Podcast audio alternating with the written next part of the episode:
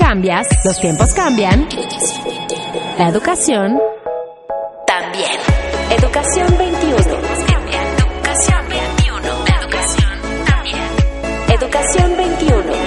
Con Leonardo Kurchenko. Educación 21. Bienvenidos.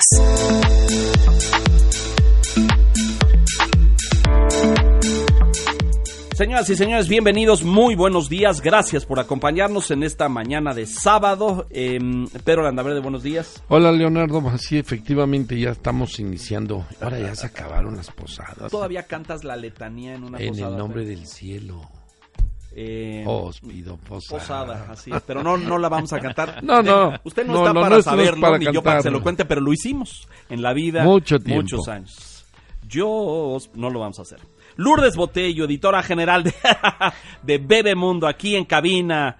Hola Lourdes, ¿cómo estás? Buenos días, contenta, feliz de estar aquí. Gracias, Leo. Bienvenida, muchas ¿Cómo gracias. Hola. Y Claudio Flores, vicepresidente y socio de Lexia Insight Solutions, eh, socios, aliados, amigos, colegas y más de este Sí, programa. sí, eh, bueno, además, este compañero de tu hermano en la maestría. Es correcto, sí. ¿eh? O ¿Cuál hermano? ¿De Alejandro? De Alejandro. Ah, Alejandro mira. en la maestría Gran en la Alejandro, Ibero. Exacto. Este, compadre de tu socio. Sí, exacto. Y más cosas que no vamos a revelar aquí en este momento. Bienvenido. Por favor. el tema Muchas de la- gracias, Leo. De gracias. sacar aquí cada quien su... ese- Sus vínculos, Sus vínculos, su historia. sí. Ahora Wow. dice Lu que le di clases a su es generación. lo que estaba Fue oyendo, maestro Leonardo. nuestro en la Universidad Intercontinental. Fíjate. Imagínense el nivel de maestros que tenemos. Hace 28 años. Ya Pues no ya, digamos.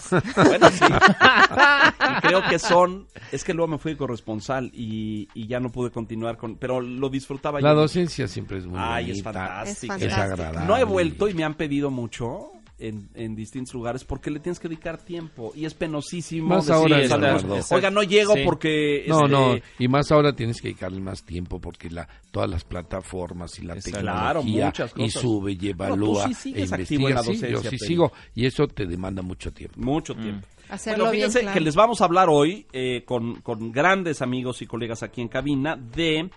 Hace unas semanas yo tuve la oportunidad de participar en el Masters Bebemundo, que es un evento que hace Bebemundo, eh, dirigido a padres y madres de familia. Y donde empaqueta en toda una jornada, en un día completo, eh, pláticas y conferencias especializadas que tienen que ver con la nutrición de los hijos, con la educación, con la influencia de la tecnología, con eh, eh, el rol de los papás en este escenario cambiante y moderno que nos toca y que muchas veces nos deja con más preguntas que respuestas.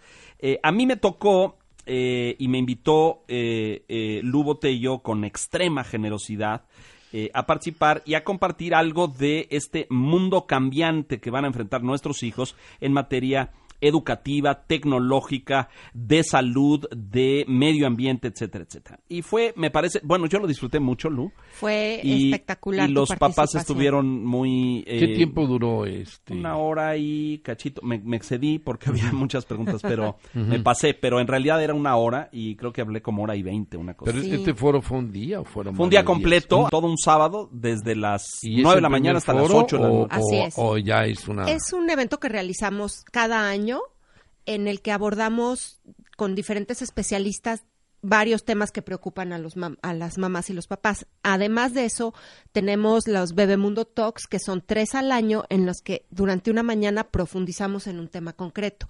Pero en el que nos acompañó Leo es un, un multitemático. Oye, Lourdes, pero ¿qué tiempo llevan haciendo esto? Cuatro años ya. Cuatro años. Ah, Sí, de hecho, Bebemundo tiene 18 años compartiendo temas de crianza, entonces ya tenemos una expertise Oye, qué ahí. interesante. Un kilometraje andado. Y hemos visto un- cambios interesantísimos. Bueno, Sí. en estos 18 años, bueno, se- estaría interesante. Es que tú sabes lo que han ido capitalizando y cómo han ido viendo el mundo y cómo No, han pero ido fíjate, los solamente pienso en esto. Cuando mis hijos nacieron, que hace un poquito más de 18 años, los grandes, y estaba la Liga de la Leche en pleno boom en Estados Unidos en los noventas, ¿no? Sí. Es decir, había que darle leche libre demanda todo el Pero tiempo. eso apenas está Eh, llegando todo- acá, hace unos cinco años. No, eso ya pasó, ¿no? Este, es decir, ¿Aquí ahí está México? y es una alternativa. Pero ya no es... eh, tú estabas en un Ah, hospital en. Estados Unidos eh, y entraban dos señoras y le hacían un coco wash a la madre diciéndole que tenía que amamantar Sí. y además hasta los tres años y medio de edad de la criatura. Y yo decía, no, de Oye, ninguna qué bueno manera. que te El niño oigo. caminando y le va a pedir Sí. leche a su mamá. ¿no? Porque yo apenas lo estoy viendo ahorita con Shanti, ¿no? Aquí. Les dan, les Apenas estoy viendo, yo pensé que era una cosa... No, no, eso es viejísimo. La libre demanda No, y la Liga de la Leche en Estados Unidos debe tener viejísimo, 30 años. Pero con 30. ese impacto tan fuerte, yo no lo había oído. 30, de hecho ya bajó su momento de... Ah. Hoy hay eh, eh, posturas, me parece, un poco más equilibradas que combinan fórmula con leche materna y otras cosas. Digo, ni soy un experto ni nada, pero pensando en cómo ha cambiado esto en 18 años, me acordé de ese. Ese es un gran ejemplo porque va y viene, ¿no? El tema de la lactancia Sí, es como materna y pendular, la ¿no? lactancia exclusiva Mm. y muchos otros, la forma de educar, la forma de poner límites, si duerme o no duerme contigo y eso es lo que nos llevó mucho a trabajar en Bebemundo. Claro, va mucho con lo que yo a veces digo, que es una ruleta, que a veces está Y arriba, va- y va luego dando la abajo, vuelta. y luego vuelve a subir, y es un poquito en el esquema también de, aunque los valores son Pero hoy- permanentes, la aplicación Pero de- sabemos más. Hoy no, no, sabemos claro, Ese es el- porque vas la capitalizando clave. la experiencia. Eh, antes la es la tarea, tú eras el referente de, de tus hijos o de tus hijas, ¿no? Decir, oye, a ver, papá, pero en geografía, ¿qué es esto? Y hoy es San Google, ¿no? Sí, claro, Eh, claro. Y San Google sabe más que el papá y que la mamá. ¿no? Yo, yo creo que a ningún papá le preguntan ya, fíjate. Yo creo que yo creo que ya hay otros otros Yo tengo un Siri, de ocho. más a Siri. Siri, A o, Siri, o o- Sari, ¿cómo se llama ¿A el de? Siri, Siri, o, a, Siri. o a la de la otra marca, Ajá, que ajá. es este Cortana? Ah, Esa no la conozco. conozco. ¿De, qué- de Luego otra nos marca? ilustras. Sí, o güey. Alexa. No, no vamos a hacer. Híjole. Ya no nos digas las marcas para no aquí, dar aquí marcas. Pero ya no están A ver. diciendo una cosa nueva, qué bueno. No, pero es que ese es el tema. Es- el- ha- ha- han avanzado las neurociencias en Sí. 20 años, ha avanzado la psicopedagogía, ha avanzado la tecnología, no lo, lo traemos en la bolsa, lo traemos Sí. en la... Y, y- y- y los niños, que es lo que decíamos en la plática, van a traer mini robots y cosas que le están midiendo eh, la sangre, la oxigenación de la sangre, les van a medir la glucosa, les van... En automático, así. Digo, ya hay aplicaciones donde Ya. pones el dedo y te mide la presión. Bueno, En hay una- operaciones en el vientre, ¿no? Cuando están operando al... Es correcto. Así es. intrauterinas. Bueno, a ver, Lu, este, eh, hablando de todo esto, y es muy importante, y por eso la muy docta presencia Alexia aquí, este, eh, porque hay investigación Así y hay es. aportación de datos duros sobre qué, Claudio querido. Mira, eh, esto viene como parte del, del Bebemundo Insight Center que estamos haciendo en conjunto Bebemundo con Lexia. eh, y lo que estamos haciendo es un retrato sistemático de qué pasa con la maternidad y la paternidad en México. ¿Esto para qué? Para que las marcas de productos o servicios puedan establecer diálogos fértiles con sus audiencias. Es decir, pareciera muchas veces que las marcas hoy le están hablando a la mamá de hace 20 años. Claro. Entonces las, ma- las marcas también tienen un reto para comunicar a estas nuevas mamás y estos nuevos papás eh, respecto a sus productos y servicios de una manera óptima. De lo vemos mucho y vemos, siempre sacamos el mismo ejemplo, Leo, que es esta, esta mamá que retratan de repente en ciertos este, anuncios eh, publicitarios que está contenta trapeando, ¿no? Pues ya quizá no se identifica Pero no conozco a mamás que trapen ya casi, ¿no? Perfectamente maquillada, entaconada. Sí, sí, Muy no interesante lo que él ¿no? dijo. Si no cuida el que está produciendo aquello, puede No ponerte conecta, no anacrónicamente. Exacto. No comunica. Y hoy me parece que tenemos retos, digo, es, es interesante tu espacio eh, que se llama Educación 21, coincide con el título de un libro de Yuval Noah Harari que se llama 21 propuestas para el siglo XXI. Correcto. Donde básicamente lo que nos dice es los retos que tenemos eh, frente a nuestras hijas e hijos es que los tenemos que preparar para un mundo donde el riesgo cambiante. no es la explotación, Leo, sino la intrascendencia. Así es. Es decir, ya no es el riesgo, oye, que, que te, te- te exploten laboralmente, sino que... Que era el del pasado, ¿no es cierto? Hoy el reto es, quizá ya ni siquiera eres útil para nada. Sí. Eres intrascendente ante la revolución infotecnológica y la, y la revolución Justo, biotecnológica. justo lo que afirmábamos en, en mi ponencia. Claro en- que Claudio en siempre lo pone de una forma que dices, órale. Suena duro, ¿no? Suena duro. Se, se hizo uno chorero en la universidad, ¿no? Oye, ¿qué te enseñaron en la universidad? estudiaste, Digamos, a Claudio? tirar rollo. ¿no? Exacto, ¿Qué exacto. estudiaste? Comunicación. Ah, pues mira, como tú comprenderás. Exactamente. Sí, muy respetuoso. No, no, no, Muy no, respetuoso. los tres. Muy uh, respetuoso. qué porque hay, hay personas que sí ejercen lo que Bueno, ni hablar. No unos mamarrachos que estudiaron una cosa y luego no supieron qué, hacer con ella. Qué barbaridad, qué Derecho, barbaridad. pero vengo a ser convincente aquí, a exponer ideas, a ser un gran orador. Sí, eso lo hacen los ingenieros también, ¿eh? No, no, los. Bueno, ¿Cómo se ve que no has hablado con un ingeniero? Qué grosero eres, pobres ingenieros. Bueno, a ver, seguimos, seguimos. has hecho investigación reciente en Lexia, Sí. Claudio, en este centro creado con Bebemundo. Exacto. Acerca de padres y madres de familia y Sí. sus comportamientos y conductas o sus preocupaciones hoy en día. preocupaciones, conductas, miedos, deseos. Muchos proyectamos sobre nuestros hijos lo que quisiéramos ser nosotros. Es correcto. Y esto trae retos nuevos, Leo. ¿Por qué? Porque tenemos nuevos modelos de maternidad que están generando nuevos efectos en prácticas de educación. Y un, un dato que les quiero colocar aquí, que creo que es eh, en esta encuesta, digamos, inicial que hicimos con 690 mamás que están en un panel en línea, es que hoy pareciera que a las mamás, de acuerdo con los datos que arroja esta encuesta, les interesa más tener un hijo feliz, un Correcto, desarrollo integral de su hijo, más que solo lo académico. Antes bastaba con que sacaras 10, Leo, para Sí. que te dieran todos los regalos. Yo, yo soy hijo de esa generación, lo que ¿no? importaba era el promedio. Exacto. Si estás contento o no, es secundario. Ah, oye, Sí. me choca la escuela, papá. Oye, pero traes un promedio de 9.6. No A hay ver, problema. síguele, ¿no? a Síguele, darle. ándale. Y te toca, ¿no? exacto. Y los pap- nuestros papás no Así eran precisamente muy dialogantes, de, al menos en mi experiencia. No, no, no, el mío tampoco, no. Había hay que hacer lo que hay que Te hacer. toca lo que te es, toca y sin chillar. Así es. Y hoy estamos viendo, fíjate, 78% de las mamás nos dicen, primero quiero que mi hijo esté bien en temas emocionales. Y en segundo lugar, en 72, el aprendizaje, ya la, digamos el tema de desempeño escolar y tal. Entonces pareciera, digamos, tratando de sintetizarlo, Lu, que la educación sí, pero antes está su desarrollo Su emocional. bienestar emocional. Y me parece que aquí el reto entonces es qué herramientas tienen mamás y papás para darles una educación emocional también a Entendemos sus que la parte de educación se está refiriendo a la parte académica. a la parte más hacer- académica, escolar, decir, ok, promedios No en el contexto o en el digamos, concepto más integral, amplio. exacto. Ok.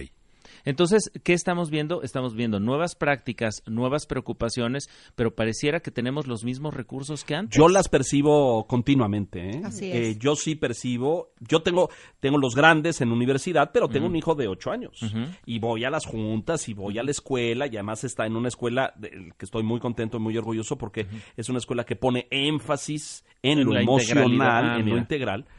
Y veo que este es un tema que antes pues no estaba en la mesa, Lu. No estaba en la mesa, no se hablaba y además estaba muy condicionada la crianza o el foco en lo académico en el deber ser. Exacto, ¿no? exacto. Mi hijo debe ser el primero en clase, debe ser El mejor el que promedio. entrega la tarea, el mejor promedio, debes llegar a tiempo, debes cumplir con todas las tareas. Y ahora nos encontramos las mamás, que yo también soy Sí. mamá, además de editora de Bebemundo, y dice Claudio que he de estar así todo el tiempo Sí. con, con la liga que se rompe. Entre ser supermamá y superprofesional, ¿no? Pero lo que he encontrado es que ya nuestros niños no son como nosotros, que si tu papá te decía, debes de sacarme esta calificación, tú decías, pues debo de y, Y a darle, y a darle. modo. Yo le digo a mi hijo, debes de hacer esto, y me dice, es que no le veo el sentido. Sí, ¿O claro, ¿Por qué? claro. ¿Y para ¿Por qué? Coméntame, quieren ¿Para más racional. qué beneficio me va a dar? Y el Se han vuelto argumen- más críticos. Más críticos, pero encuentro que el argumento es un argumento más de fondo. No es para que sepas hacer lo que te están enseñando a hacer, es para que tu cerebro se entrene, para Y que se tu cerebro se estructure, para Exacto. que tengas un desarrollo.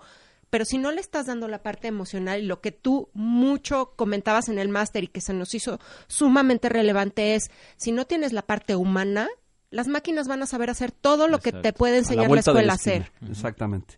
Sí, bueno, el tema de la robótica y la inteligencia artificial está, está ya, es inminente. Yo sí sostengo que nuestros hijos y los hijos de esta generación, no sé si aparezca en el estudio, me parece que será importante que lo comentes, van a tener que saber eh, programar máquinas. Sí. Es decir, el- Sí. la, la programación que yo fui a una escuela preparatoria, tú no, porque venías de una del siglo XIX, pero yo fui a una que nos dio programación en la prepa. O sea, ustedes ni Pero saben con porque son muy jóvenes. verbatim. No, hija, Pero que no. Basic- Claro que es sí, anterior a eso. hombre. ¿Cuál disco verbatim? Las mm, computadoras a finales de los 70s y los De tarjetas 80s perforadas. se programaban con tarjetas perforadas y Y había que lenguajes. tú Cobol, Fortran o sea, y a otros que la una bárbaro. Leo, no puedo creer que Yo Cobol. Cobol, Cobol, Bueno, es Fortran. casi, es, es casi una antigüedad. Basic.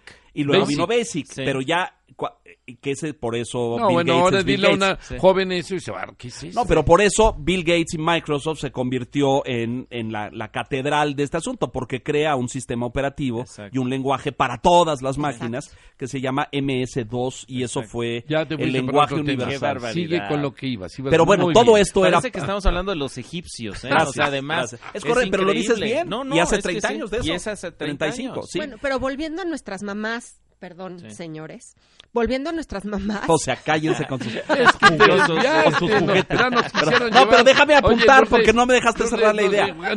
Yo sostengo... Guarda, No, Silvia. bueno, Lo- es que para perdón, me, me desvié, emocioné. dinos, dinos. Este, esta generación va a tener que aprender lenguaje de programación de máquinas por la robótica y por la inteligencia eh, eh, Artificial.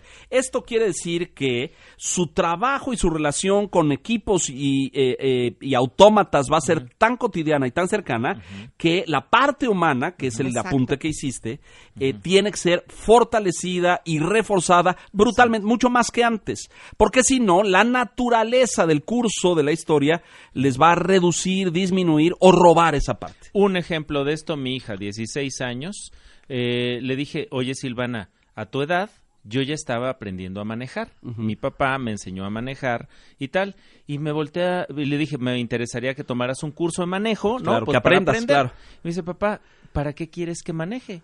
En unos años no vamos a necesitar manejar. Los coches van a ser-. O no quiero totalmente cierto, claro, Oye, no, claro, pero ¿no? además, o no Claro. quiero manejar. A ver, re- a ver, ¿y, qué- y qué- y- cómo refutaste la idea? Yo, lo, lo único que se me ocurrió, mi querido Leo, fue decir, cualquier conocimiento es valioso. Sí, Lo único, Claudio, pero Lo ¿sabes qué te sacaste así dicen de- ahora? órale. Te dicen ahí están todas esas marcas de choferes que me vienen por mí, yo para qué quiero un coche, Sí, y sí. yo para qué quiero una casa, y yo para qué quiero si todo lo puedo tener uso Sí, les interesa el uso, no la propiedad. Bueno, eso es lo que, Eso está- es no, muy lo que yo quiero decirles, eso es lo que está pasando, más el uso que la propiedad. Y por otro lado, yo particularmente, hay muchas em, federaciones y de instituciones privadas en, en la educación que están trabajando en pro de este proyecto. Me invitaron a dar una conferencia que la titulé Tecnología versus Humanismo, buscando el equilibrio, ¿no? Porque finalmente, como tú bien dices, me imagino que en ese sentido fue tu conferencia, que ojo, efectivamente de lo que va a carecer por decir una palabra, no que no en sentido positivo ni negativo, de lo que van a carecer las nuevas generaciones es del sentido humano y donde tenemos que reforzarlos. O, Pedro, pienso que el sentido humano se va a transformar y lo que significaba ser humano para nosotros no necesariamente va a ser lo mismo para nuestros Es hijos. correcto. Y qué terrible porque como mamá o como papás o como, como especialistas en educación, pues lo primero que necesitas es entender qué vas a enseñar para poderlo enseñar. Y si ni siquiera sabes qué es lo que quieres enseñar, pues te encuentras en una situación eh, de desequilibrio. Volvemos una vez más, ¿no? A, a lo que a lo que hizo hincapié Leonardo y lo que también hemos encontrado mucho en los estudios de Lexia. Por eso creo que las mamás, de una forma quizá intuitiva y quizá no consciente aún, buscan que sus hijos sean felices porque saben que tienen que poner un contrapeso a lo que hasta ahora a se ha ido catarata. desarrollando. de- a esta agregaría catarata. un elemento ahí para sustentar este 78% de hijo en bienestar emocional Exacto. contra el 72 de aprendizaje, Aprendizaje académico. académico. Eh, son, son generaciones que después de haber egresado de la universidad y de carreras han podido, fíjate, esto es muy importante, o como dirían en Lex, es un insight, pero eh, hoy sabes qué te sirvió y para qué te sirvieron las cosas. Me maté estudiando química y horas y sufrí y la tiré a la basura y nunca más volví a utilizarla. O física y me maté haciendo cálculo diferencial e integral y luego mi camino me, Me llevó llevó, por otro lado sí. y no, nunca lo puse en práctica, no lo apliqué. Que es todo un debate pedagógico respecto a la estructura de los programas escolares. no. Exacto. Totalmente. Esas mamás y estos papás dicen, bueno, y si no sabe trigonometría, importa un pepino. O, o aún Porque este niño a lo mejor va a caminar por otro lado, ¿no? tenemos, en, hay un estudio de HSBC sobre la educación donde 14% de los papás que lo respondieron todavía dijeron que quieren que su hijo sea médico. ¿Por qué? Porque me- la me- ser médico y abogado era como Prestigiado. prestigiado y además un, un conducto Garantía- de ascenso social o de Exacto. Y mejora de éxito económico, me parece. Y ahora sabemos que hay muchos de estos graduados Que no. Sí, que, que- que- que que no lo manejan un coche Sí. o que están en un comercio Sí. Porque porque no fue el boleto de, de De- pase. Bueno, que porque tú lo has dicho con toda claridad. Lo fue, a lo Sí. mejor en, lo, en el México de los 60 60. y de los 70 Sí. pero dejó de serlo cuando la sociedad se complicó y cuando las mujeres entraron al mercado Sí. laboral. y Hoy ya no hay garantías profesionales de éxito profesional, ¿no es No. cierto? y además, perdón, Claudio, en cinco años, un doctor lo que necesita saber es codificar perfectamente que va a ser un robot. te diría- Sí. exactamente. Y seguir protocolos, algoritmos, etcétera. Que eso me parece que le coloca también un reto a las universidades. Claro, por supuesto. ¿Por qué? Porque A hoy- modernizar sus planes de estudio. Exacto, porque además hoy eh, se está hablando más de habilidades y competencias. Sí. O sea, ya no piensas en ser abogado, sino ser especialista en algo. Es correcto. Que tiene que ver con Sino algo tener que- un abanico de Exacto, saberes. Que es eh, en, en español microhabilidades. En. Estados Unidos le dicen micro, micro skills, ¿no? Exacto. Que son habilidades específicas que estás buscando. Para tareas concretas. Y tú armar tu Lego de Exacto, conocimientos exacto, y habilidades. exactamente. Entonces, cada uno quiere un- una, una carrera personalizada que medio lo vimos hace eh, los quienes estudiamos en los 80 que Así podías es. medio ajustar algunas materias, de las estudio, optativas, me- meter más de- de otra, integración, y de repente tomar de otra carrera y tarará. Pero hoy estamos viendo chavos y chavas que están construyendo sus propios eh, sets de habilidades y competencias. correcto. ¿no? y que tienen que ver mucho con una premisa pedagógica del siglo XXI. El aprendizaje es totalmente personalizado. Personalizado. O sea, tú aprendes a partir de tu personalidad, tu, eh, tu IQ, tus fortalezas, Sí. tú eres bueno para los idiomas, se te da lo, lo manual, en fin, esto que Howard Gardner llamó las inteligencias múltiples Exacto. y que nos reconcilia a muchos con muchas áreas que dejamos guardadas. Déjenos hacer una pausa. Estamos en este fantástico y apasionante tema de qué quieren las mamás y los papás para sus hijos en el siglo XXI. Quédese, le va a interesar. Volvemos. Forma parte del cambio educativo. Escríbenos en Twitter. Arroba educación-21. Regresamos. Estamos de regreso, gracias. Eh, a ver, bueno, Claudio, tenemos estos datos de el, el- el bienestar emocional versus lo académico. ¿Qué Sí. más datos nos arroja la investigación? Mira, otro dato importante es cómo la paternidad activa es muy relevante para las mamás Ah, mexicanas. vital. O sea, fíjense cómo a pesar de que hay estas grandes transiciones que mueven la maternidad y las prácticas vinculadas con lo educativo a otro lugar, siguen siendo relevantes. Uno, la figura de los papás. Siete de cada diez mamás consideran que el rol del papá es fundamental en el cuidado de los hijos, ¿no? Eso me parece que es, es relevante. Y el segundo elemento que me parece muy importante es que 62% de las mamás recurren a sus mamás, o sea, a las abuelas, para pedir ¿En busca de consejos consejo? sobre sus Mm, hijos. muy Entonces, fíjate, una realidad marcada por la revolución A digital, ver, a ver, está- ¿no? perdón que te... Y que tu 62%. abuela, 62% recurre Perdón a sus haya... Es que abuelas, me, a sus me mamás. mucho el número, el dato. Es decir, Pero mira, lo explica, lo explica eh, y lo platicamos Lu y yo hace unos días, pero tiene que ver con la, la profunda transformación del mercado laboral. Es decir, la, la- la mujer entra al mercado laboral a desempeñar miles de funciones con extremo eh, capacidad de profesionalismo. Y son madres también, pero, eh, Pero, viene Leo- el problema de quién cuida a los niños mientras Sí. la mamá Sí. está trabajando. Es, es tu vida, no te Leo, es una crianza compartida. Pero en base a los datos que da Claudio, hay algo que me choca en el ¿Qué es tema que son siete que buscan la paternidad, es decir, la No, no, no, no, del no, papá, no, ¿o qué? no, no, no. O como Siete de el- cada no, diez. siete de cada diez. No, no, Sí. escucha, A escucha. ver, a Siete ver. de cada diez le dan la importancia a la figura del padre como paternidad activa. Ese es un Sí. tema. Es decir, el papá, A ver, a la pareja, es un socio en la crianza. Exacto. Ya no es nada más un proveedor económico, Ajá. ya es alguien que del que se espera que participe, como Leo decía, que vaya a la junta de padres de familia, que esté ahí cuando el niño que se disfrace con el Ajá. niño para la... Entonces, lo que están diciendo es la paternidad activa. Es decir, Activa, Involucrada. como cuando vemos al papá que está lavando los trastes en el hogar y el hijo Sí. lo puede estar Pero- viendo. O con la está bien. tarea y Bueno, está te voy a explicar por qué con- me brinca el dato. Está bien, ya lo entendí. Sí, lo que sí. es que si me quedara con la otra. Decía, bueno, siete quieren al papá, pero luego muchas recurren a la mamá, a la como mamá, un el elemento. la- 62%. Ah, no. sí. ¿Sí me agarran la onda lo que Pero me no pasa. se pelea. Ya lo entendí. Pero no, no. es excluyente, es ¿no? por. Por el día a Complementario. día de vida y de trabajo. No es excluyente.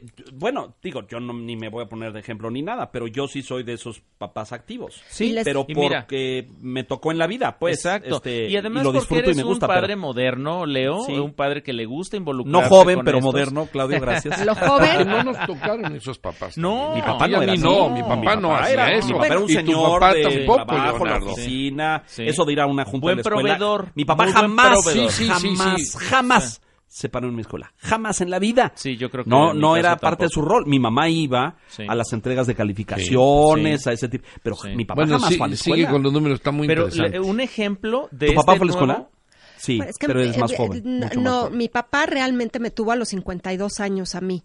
Y es un Era señor, mayor, era digamos. un señor fenomenal y yo creo que era mayor y más sabio en muchas cosas. claro. Por lo tanto, Por estaba más involucrado, pero por su situación de vida, ¿Y totalmente. mexicano, como dices. mexicano o español? Mexicano, mexicano. Soy la 14 generación. Y miren, aquí les voy a poner cuatro cosas, cuatro elementos concretos que nos están hablando de un nuevo modelo de paternidad y maternidad. A ver. Uno, padres y madres más preparados e informados, cuestionan Sí, más, exigen más. Oye, pero espérame, el, el- el pediatra dijo que le diéramos esto. Ajá. Y ya, ¿Y por ya qué? retas el sí. conocimiento del pediatra y del especialista. O sea, te involucras, ¿no? Es lo Por- que diga el porque un- doctor. porque un, un antiinflamatorio sí. Sí. a lo mejor lo que necesitas es un antibiótico. Exacto. etcétera. Están más informados y con más informados, conocimiento ¿no? Entonces, de las si el cosas. especialista, la pedagoga de la escuela dice, no, es que usted debería tal, quizá tengo un par de puntos de vista adicionales. O busco ello. otra opinión. Exacto, una tercera, una segunda opinión. Sí. Segundo elemento, padres que tienen más actividades a lo largo del día, lo cual tiene dos consecuencias. Buscan más actividades extraescolares para los niños.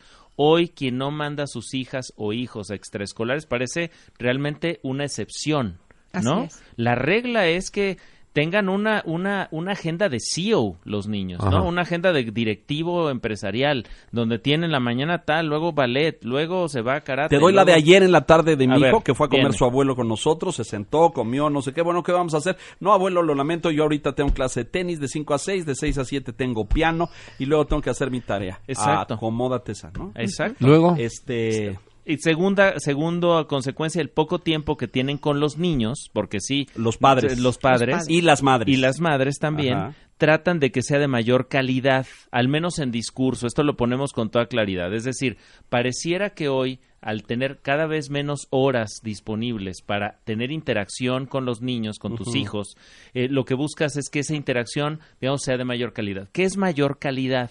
Establecer conexiones emocionales estables y profundas. Es decir, que el niño es un momento donde quieres expresarle tu amor a tu hijo, pero tiene consecuencias también negativas, que es este tema de la sobrepremiación. ¿No? Porque como trato de compensar la ausencia de tiempo dando cosas, regalos, y regalo, eh, productos, ¿no? El, el- el traer, a veces tus hijos traen mejor teléfono que tú. que los papás, exacto. ¿no?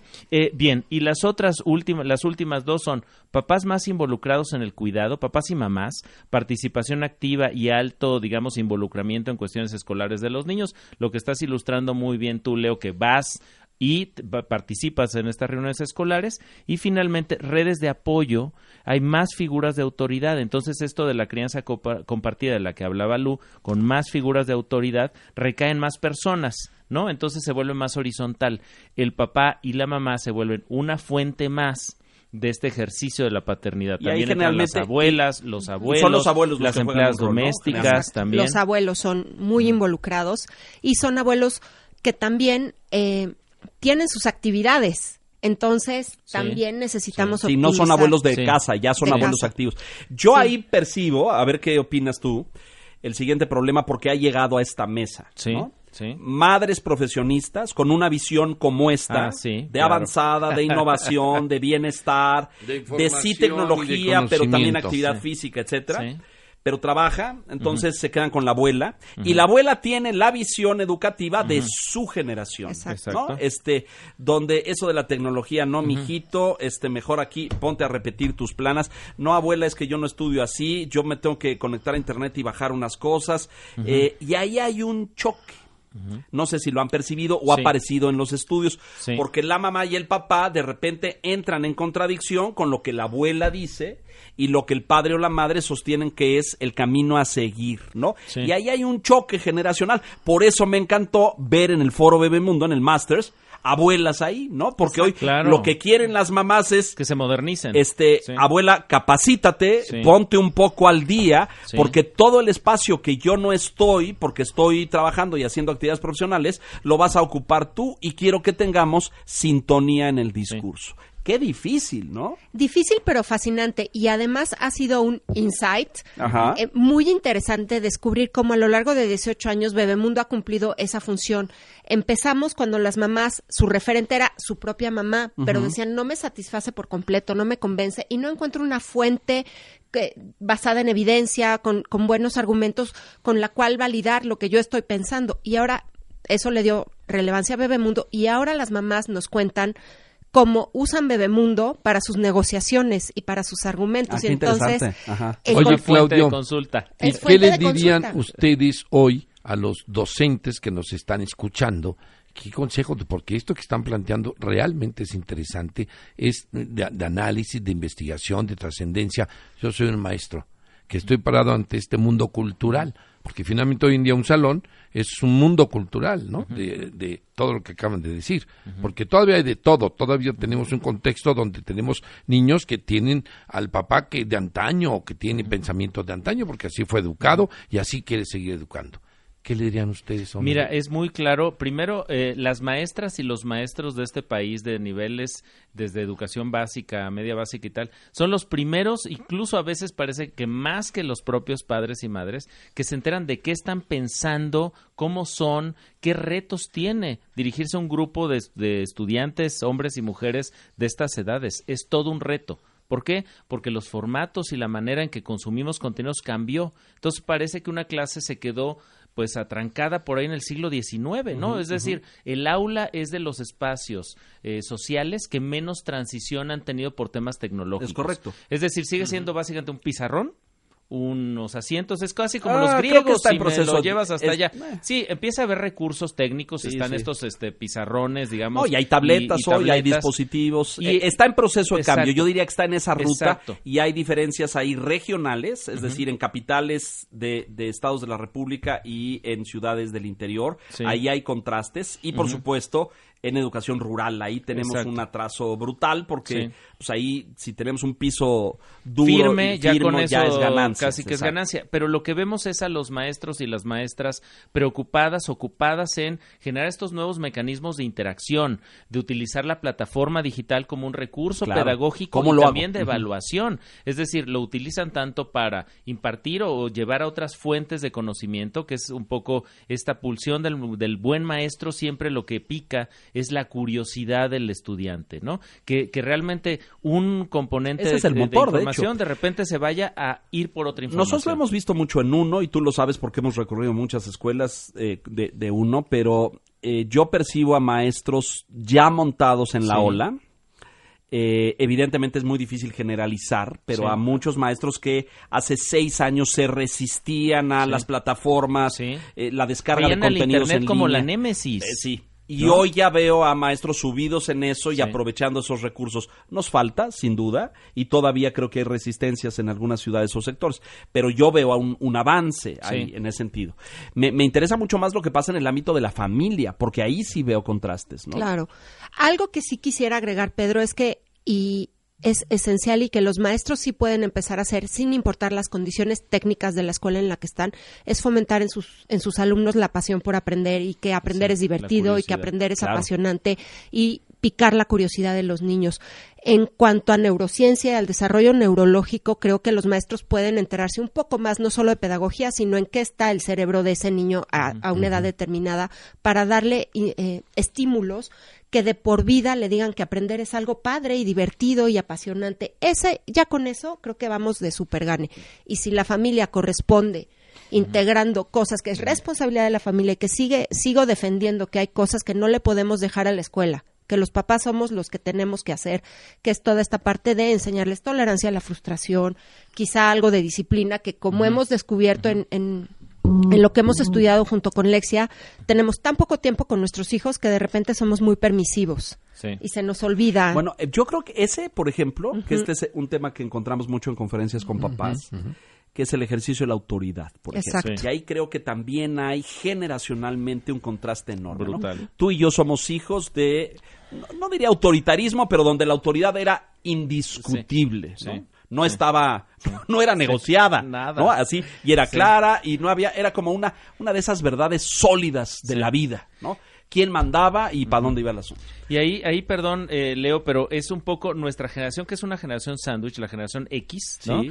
Es una generación que nos fue muy mal, porque fuimos esclavos de nuestros papás. Yo fui Ya. el control remoto de mi papá muchos años, ¿eh? Antes de que existiera el control ro- remoto, yo era el que, cámbiale al 5, cámbiale al 2, cámbiale, ¿no? Sí, Ese era uno. Y luego ahora resulta que somos esclavos de nuestros hijos, ¿no? Pues no, no nunca Estamos nos ahí tocó en- en la disfrutar el poder, somos como el príncipe No, yo- Carlos, ¿no? Yo no O sea, disfruté el poder. No digas eso, Carlos llegará algún día, llegará. Este, pero me parece muy importante hacer esto porque sí se nos plantea mucho en conferencias con padres de familia este tema de el ejercicio de la autoridad, estos padres modernos que no quieren ser los autoritarios de Que- los que que, vivieron, somos hijos, de los que sufrieron. que quieren ser y, y- y tenemos esta discusión mucho con Julia Borboya que dice, "Al- los papás no son amigos de sus hijos, no, No, son no son. amigos, No. son papás. Exacto. Exacto. Este, pueden ser cálidos, cercanos, juguetones, empáticos, pero son papás. Ese rol es eh, insustituible, ¿no? No Y lo puedes delegar. ¿no? No lo puedes delegar y además tienes que asumir que el adulto eres tú en, en esta relación, en esta vinculación. Sí, porque luego ves esos... eh, Es que yo sí veo papás que, son el mejor amigo de su hijo, exacto. Sí. Adolescente perpetuo, Sí. ¿no? Van juntos al fútbol, Sí. este, eh, hablan de deportes, los temas difíciles, duros, esos como Les que dan esos la le tocan a vuelta, tu mamá, exacto. ¿no? Tu mamá porque ella, pues sí, ella Sí. es la seria, tú y yo Sí. vamos a hablar de fútbol. Exacto. Y, y yo creo que ahí una cosa que me gustaría destacar nada más de este esfuerzo de Bebemundo, Leo, es que eh, hoy ya es normal hablar de ciertos temas de la maternidad, depresión posparto, sexo en el embarazo, es decir, temas que hace 20 años Eran eran, tabú. tabú. Sí, correcto. Y Bebemundo ha sido un motor para la transformación de las prácticas culturales de la maternidad en México. Hoy ya es, ya es eh, digamos, eh, mainstream, ¿no? un Me- punto de este, pero referencia. Es un punto de referencia hablar de este tipo de, de- de- de fenómenos que no necesariamente eh, son negativos, sino que hay que tratar con ellos con la misma naturalidad y la normalidad con la que se, eh, por ejemplo, eh, genera un plan de lactancia para tu hija o hijo. Claro. Es decir, me parece que este es, hay que reconocer, y esto es eh, el- el- la labor que ha hecho Bebemundo para mover estas prácticas y modernizar la maternidad en México.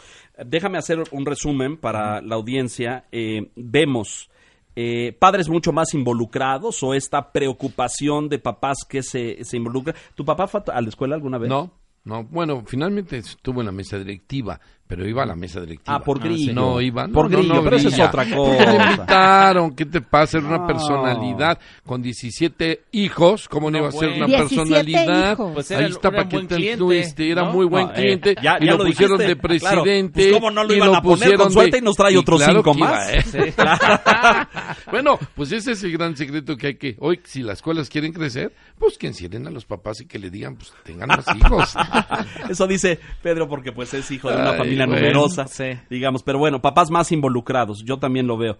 Eh, papás vinculados al proceso de formación de sus hijos, ¿no es cierto? Sí. Eh, eh, no solamente en la, es decir, ¿qué hacían los papás de antes? Revisaban las calificaciones.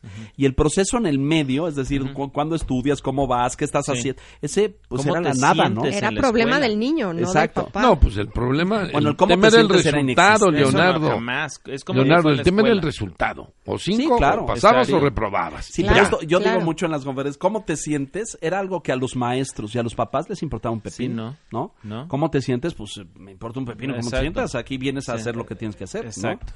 Bueno, esa es otra parte. Padres y madres eh, que pasan poco tiempo con sus hijos y que buscan tiempo de mayor calidad. de mayor calidad con ellos, mayor interacción en términos emocionales y a veces con el, el, digamos el lado negativo de la sobrecompensación. Sí, ah, claro. Eh, La compra, el regalo, el paseo, Sí. etcétera. Eh, ah, ah, ¿Sabes qué? Creo que hay que agregar para los, los siguientes el- el- los padres divorciados. Ah, ese es Uy, muy bueno, es un claro. tema. Eh, Sí. Porque veo esa, esa guerra de compensación Sí. cuando los papás están eh, Bueno, separados. eso es todo ¿no? un tema. Es decir, solo eso, solo eso es un tema porque también está poniendo eh, en el tema a muchos hijos diferentes con cual- cualidades y características diferentes. Fíjate, es que- perdón sí. Leo, hubo un insight fabuloso que salió cuando decían ponen a su pareja o esperan de su pareja Sí. una participación igual de involucrada en la crianza de los hijos. Muchas de ellas, la pareja de la que esperan eso no es el papá de No, los niños, pareja. biológico. Es, es otra pareja, es, su pareja es su actual, actual digamos. pareja. Y Ah, su pareja actual está dispuesta en un, ter- en, en un sentido de hacer estas familias reconstituidas, ¿no? Ajá. De jugar ese papel. Y hay papás que son grandes papás sin ser papás biológicos. Biológicos. O mamás Muy que son mamás, muy buenas mamás sin ser mamás Sí, biológicas. cierto, es correcto. Híjole, va a haber que eh, Hacer otro estudiar, programa mi querido solamente Claudio, nada más para eso, en el Leonardo. futuro, si el no ser mamá biológica o papá biológico te dota de alguna herramienta o Sí. capacidad de analizar la problemática con mayor Distancia. Sí, serán ¿no? mejores, digamos, no lo sé, o me no, pregunto, pero es buena me pregunto, pero es una hipótesis, ¿no? Sí. Eh, porque cuando pues la- la- estás vinculado emocionalmente, pues eso necesariamente en algún sentido te nubla Sí, el juicio, ¿no? sí. Te- o te eh, corre la, la objetividad. Sería interesante. Y lo veo mucho hoy, ¿eh? ¿No? Mamás y papás en Muy divorciadas comprometidos, que ejercen roles, en, ¿no? Eh, muy interesante. Bueno, otro, otro más, padres y madres más informados, lo vemos todo el tiempo, ¿no?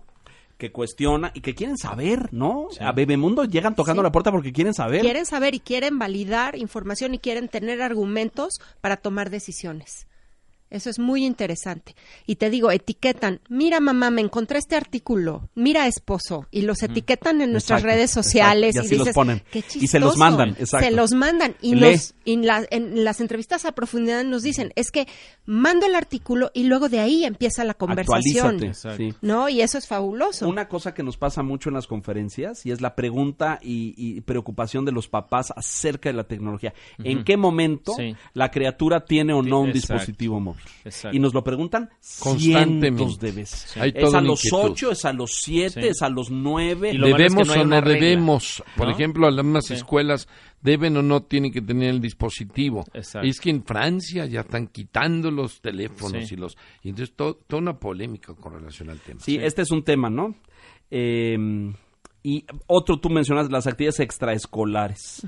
Pues claro, teniendo mamás que trabajan en un porcentaje importante, pues los niños tienen que estar ocupados, ¿no? Exacto, y además, no solamente por temas de disposición y logística de tiempo de la mamá o el papá, sino además porque ya se establece un nuevo, digamos, estándar competitivo donde si hay una mamá o un papá que no llevan a ninguna extraescolar a sus hijos, dicen, oye, pero ¿por qué? Claro. No, es así como de, eh, Claro. ¿no te preocupa que tus hijos, este, pues, sean competitivos, tengan Sí, una buena claro, formación, tal? Es excepcional niños y niñas que no tienen actividades este- extraescolares. Y perdón, un tema más ahí, esto es independiente, fíjense lo que lo importante de esto, del nivel socioeconómico. ¿Sí? Es decir, No tiene en que ver con- todos con los nivel de- niveles socioeconómicos Hay actividades hay extraescolares. actividades Ah, muy extraescolares y hay ahora sí que para todos los este, bolsillos. Gustos y, y bolsillos, claro. Exacto. Muy importante. Yo no tuve, ¿tú tuviste? Sí, bueno, pocas. La guitarra, ¿no te acuerdas que íbamos a la escuela y teníamos... Sí, Peri, pero trabajábamos en Con el eso. círculo no, de no sol, era, ¿no? O sea, cobrábamos no, no, por no, eso. no, ¿Ah, ¿qué sí? te pasa? daban clases de guitarra. Claro, ¿En pero, pues, pero qué. ¿cuántos niños no formamos No, en no, eso? no nos veas con lástima. Ya sé que este está más cercano a ser abuelo que...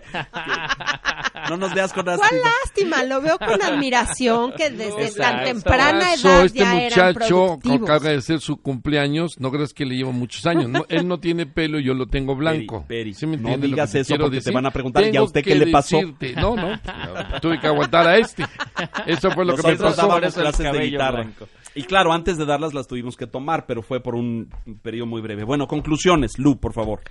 No todo lo que viene es malo, no hay que tenerle miedo, hay que entenderlo nada más. Qué beneficioso es que los papás ahora estén buscando información, que tengan claros sus objetivos y sus prioridades, no hay que descompensar, hay que entender como papás que el primer eh, dato que asegura la felicidad de tu hijo es tu propia felicidad y tu propia congruencia. Entonces, empezar por uno y seguir con los hijos.